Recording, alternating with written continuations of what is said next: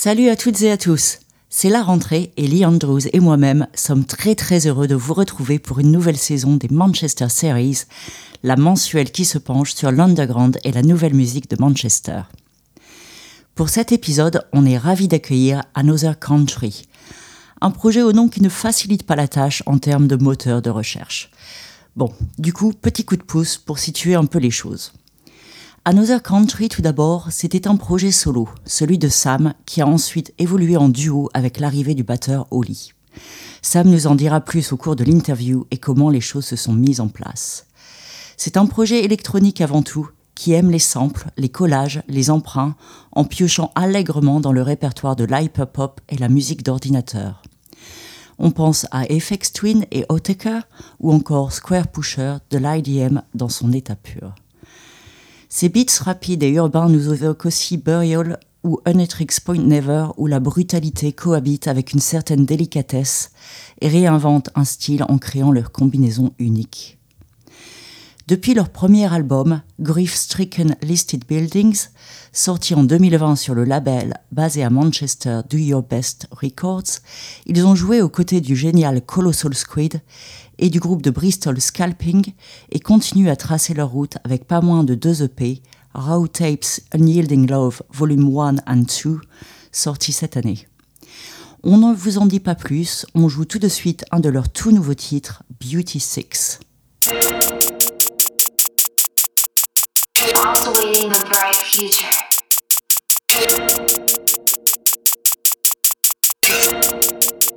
Face firmly away from the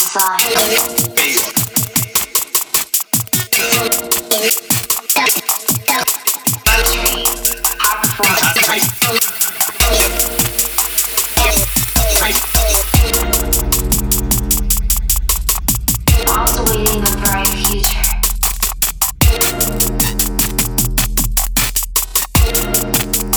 Face firmly away from the sun.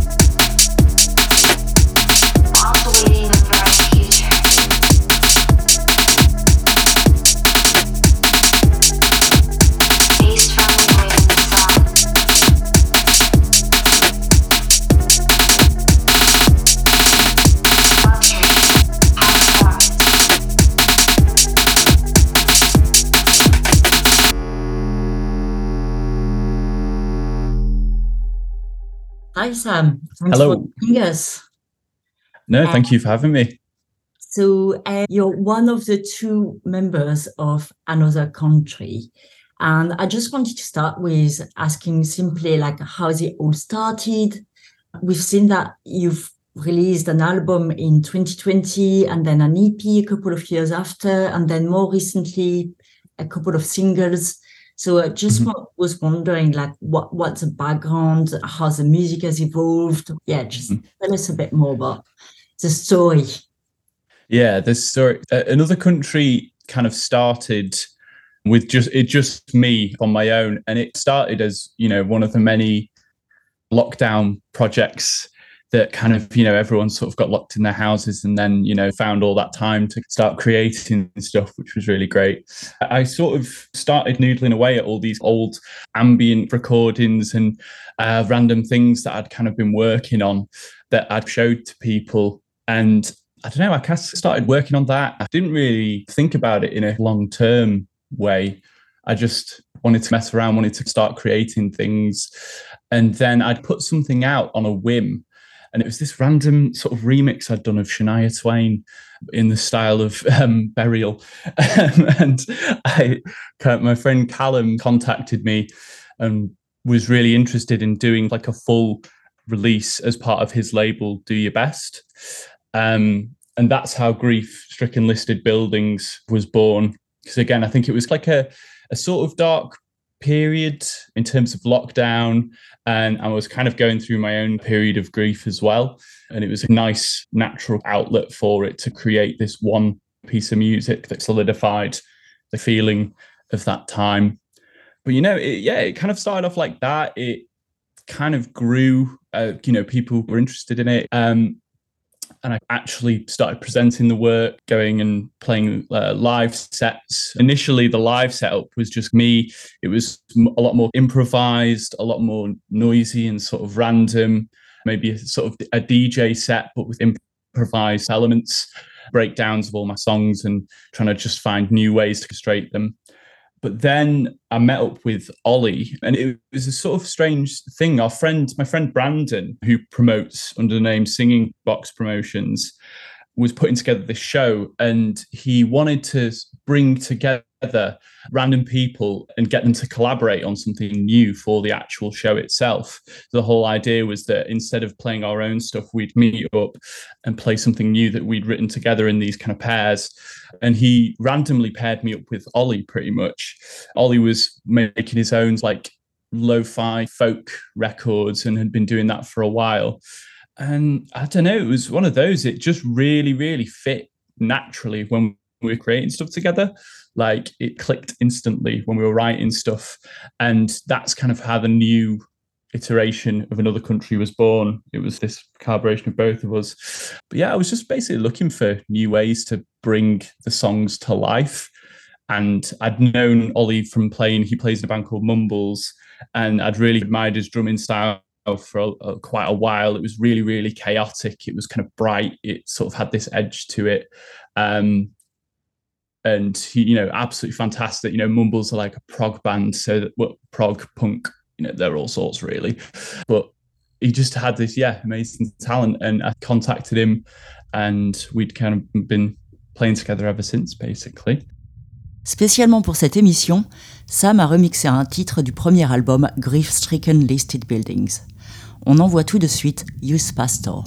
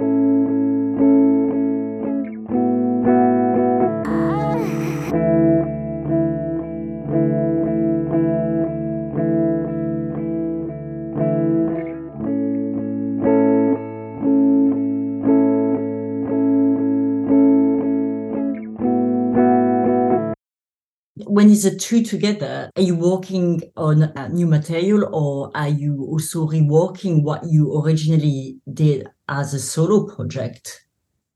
It's it's a bit of both, really. There's a lot of songs that we play live now that are brand new and have been born out of me and Ollie working together.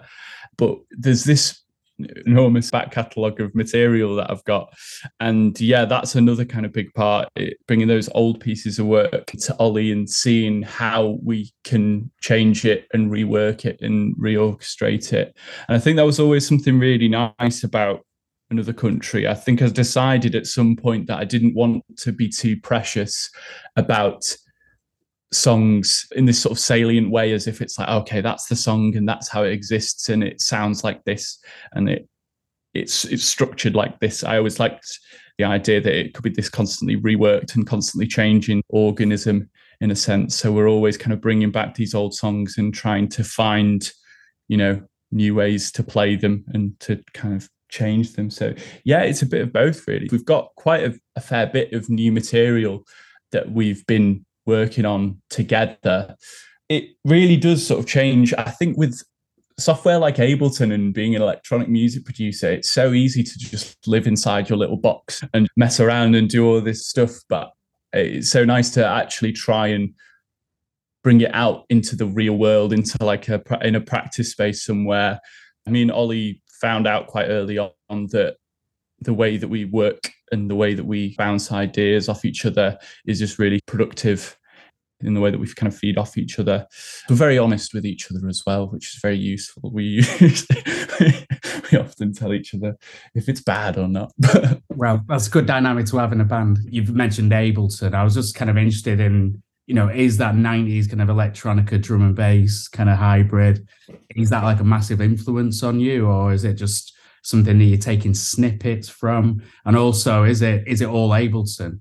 Or is it kind of, you know, a mix of out of the laptop kind of stuff? Have you got any synth hardware that you integrate? So yeah, just tell me a little bit about the studio. So I think it's it's a weird mix, I find. I really, really love those sort of 90s. Um, I don't really like the label, but you know, that IDM type stuff. But I like trying to find sources of inspiration in other places outside of that a lot of the time as well. I think it's really beneficial to try and find places that are stranger sources to find inspiration for music.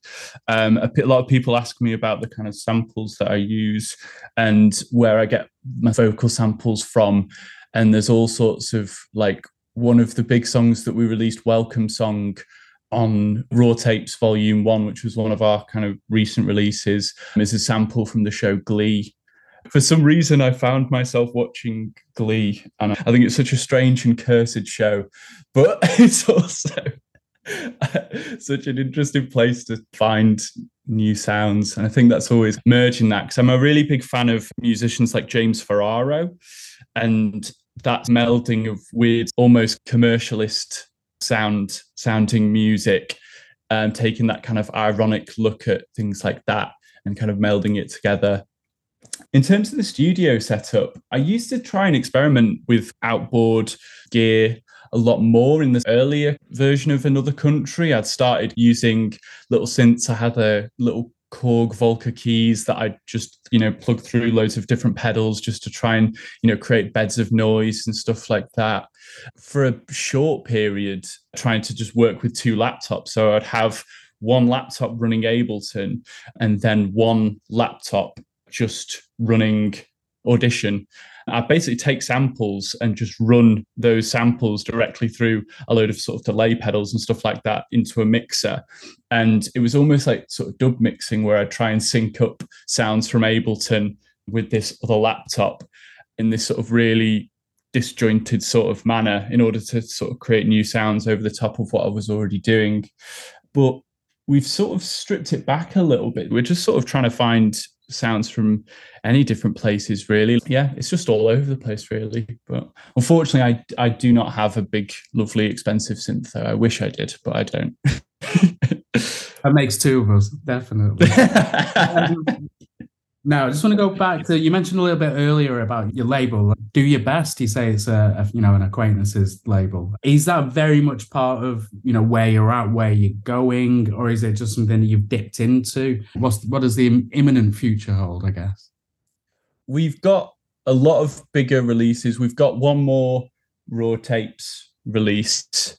So raw tapes was a series of basically my old laptop broke and a load this big project that I'd been working on this this big album quite a fair bit of it was either lost or sort of damaged.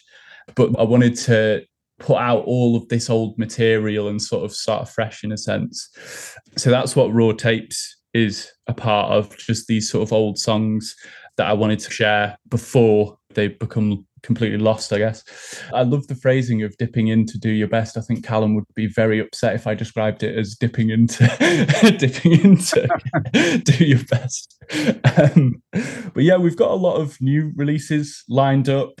We're still working, putting together gigs. The visual side of thing uh, of the project is another thing that we're wanting to explore. There's a lot of visual art that goes alongside and accompanies a lot of the music that we do. We're hoping to, in the future, make that a little bit bigger and broaden that sort of side of the project as well. Avant de finir l'interview et de passer au mix, on écoute un autre titre tout frais, ça s'appelle Cursed Frame.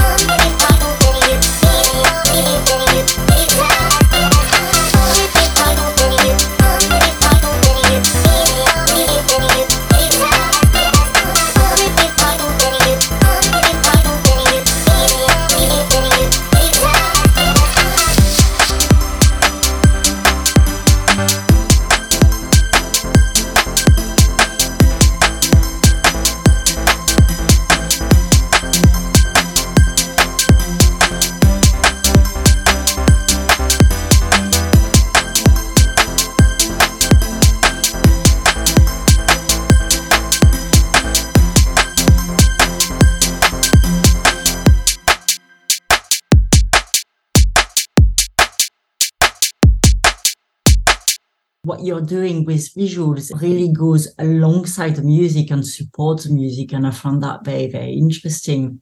Mm-hmm. And you're putting it forward as a music project, but a music and visual live show.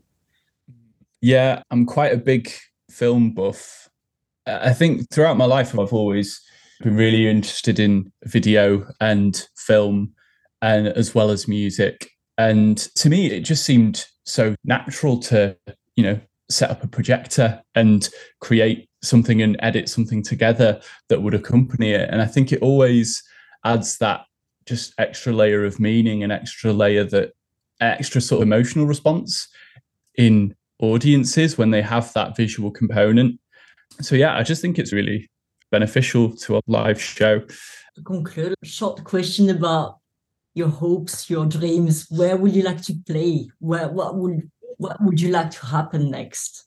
Oh, oh, that is a that is a very big question. I think linking back with what I was saying about the visual side of things and the visual art side of things, I sort of always find it really interesting that the kind of world of visual art and sort of installation art sometimes exists separately to the world of live music a little bit. They do sort of exist in that parallel. You know, there are obviously, you know, there's always going to be some people that kind of dip in between, but I think I always aspire to try and create something a little bit bolder, a little bit larger in terms of the visual aspect. You know, something visual, something maybe immersive that also features that musical side of things you know as some kind of large scale installation something like that. You know it's always something i've really really been passionate about and always wanted to try and explore you know further down the line.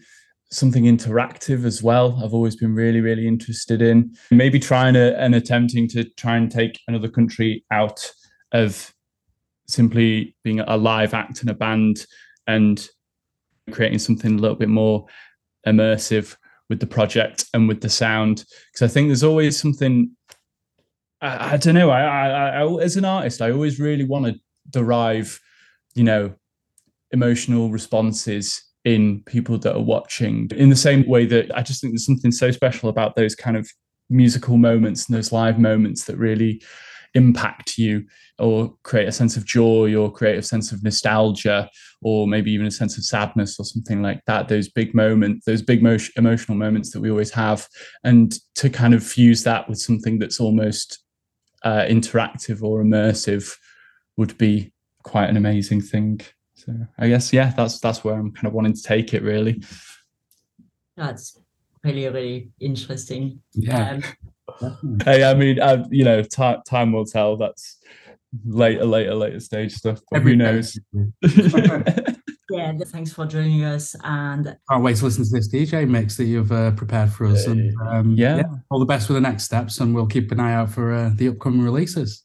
yeah, yeah. Thank you so much for having me. It's been, it's been lovely. All right, speak soon. Merci beaucoup pour cette interview. On passe maintenant au mix pour conclure cette émission. Une heure de musique sélectionnée par Sam. On envoie ça et moi je vous retrouve le mois prochain.